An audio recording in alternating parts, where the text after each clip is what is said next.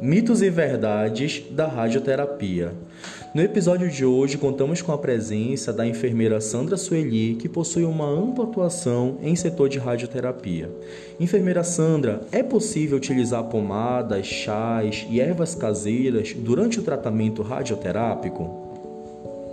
É verdade, Marcos.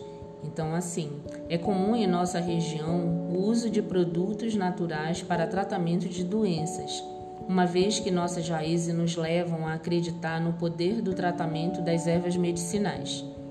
A radioterapia é um tratamento que induz o aparecimento da radiodermatite, que é um efeito adverso que surge em aproximadamente 80% dos pacientes tratados.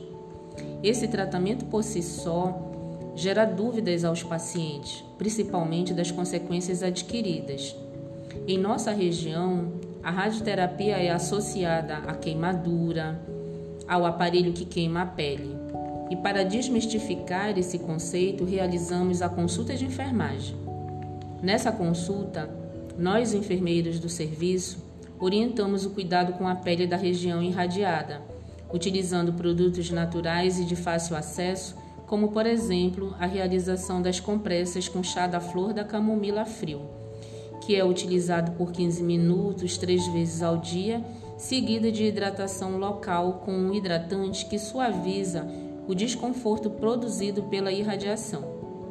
Há uma boa aceitação por conta do paciente no que diz respeito à ação do hidratante e pelo valor de compra do produto ser ao alcance do paciente.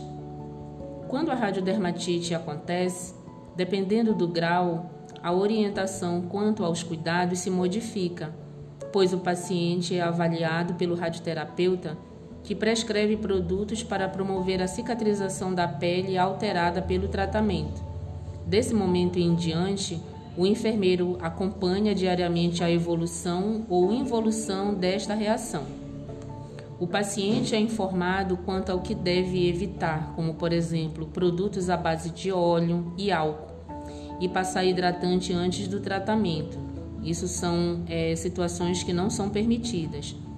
E finalizamos as orientações quanto às consultas periódicas e a não utilização de medicamentos tópicos indicados por terceiros ou por pacientes que não sejam aqueles orientados pela equipe.